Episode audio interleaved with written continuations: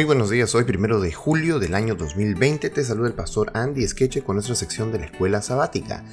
El título para este, esta semana es ¿Por qué testificar? Y el texto de memoria se encuentra en el libro de Primera de Timoteo, capítulo 2, versículos 3 y 4. Y dice así, Porque esto es bueno y agradable delante de Dios nuestro Salvador, el cual quiere que todos los hombres sean salvos y vengan al conocimiento de la verdad. El título para el día de hoy miércoles es Fidelidad al mandato de Cristo. La lealtad a Cristo requiere un compromiso de hacer su voluntad, requiere obediencia a sus mandamientos y además resulta en un corazón que late con el corazón de Cristo para salvar a los perdidos. Da prioridad a las cosas que Cristo mismo prioriza. Vamos a darle lectura a dos textos interesantes de la lección el primero de ellos se encuentra en 1 de Timoteo, así que por favor agarra tu Biblia y ábrela allí en 1 de Timoteo, capítulo 2, verso 3 y 4.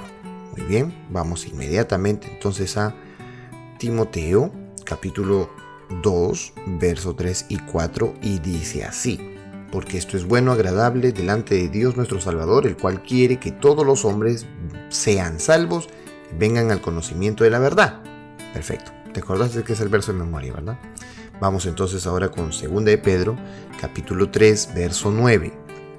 Dice así, el Señor no retarda su promesa, según algunos la tienen por tardanza, sino que es paciente para con nosotros, no queriendo que ninguno perezca, sino que todos procedan al arrepentimiento. ¿Qué nos dicen entonces estos pasajes sobre el corazón de Dios?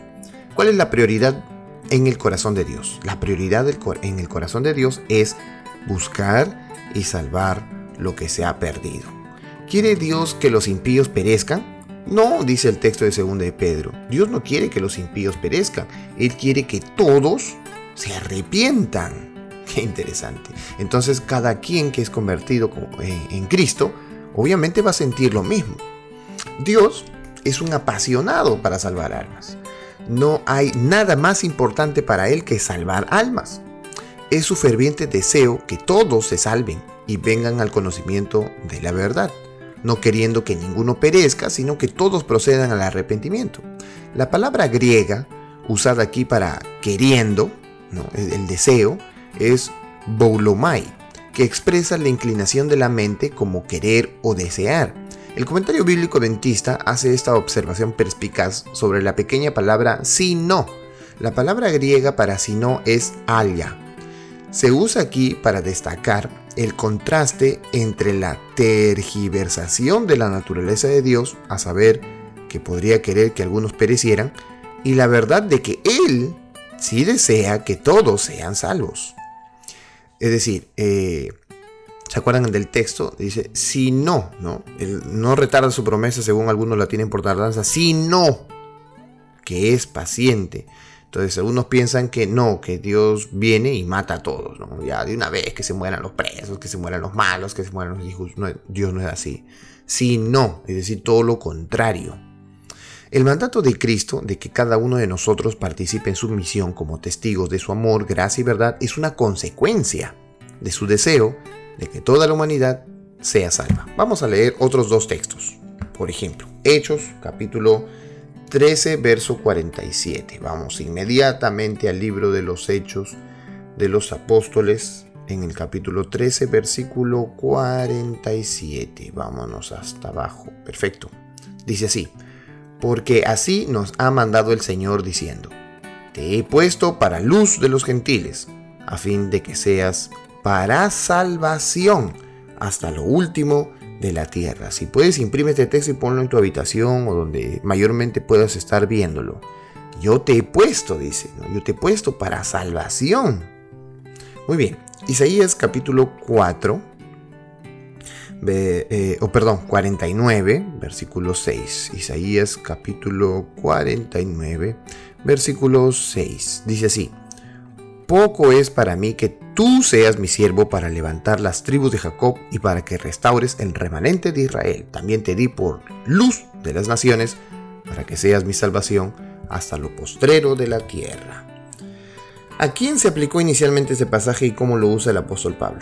Bueno, hay momentos en, en que una profecía del Antiguo Testamento tiene más de una aplicación. Aquí el apóstol Pablo tomó una profecía que se refería primero a Israel y proféticamente el Mesías, y la aplica a la iglesia del Nuevo Testamento. Para la iglesia, descuidar o minimizar el mandato de Cristo es fallar en el propósito de su existencia y perder su llamado profético al mundo.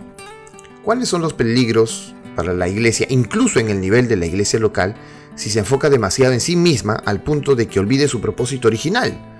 Pues pierden la visión, se sienten frívolos, se sienten fríos, no hay cariño, no hay amor, no hay pasión, no, no hay ganas de vivir, no hay interés, cero compromiso, cuando eh, no cumplen su misión de ganar almas. Entonces, en una iglesia que no busca ganar almas, si la mayoría de hermanos no lo quiere, no lo hace tampoco, lo que vamos a ver es una serie de críticas.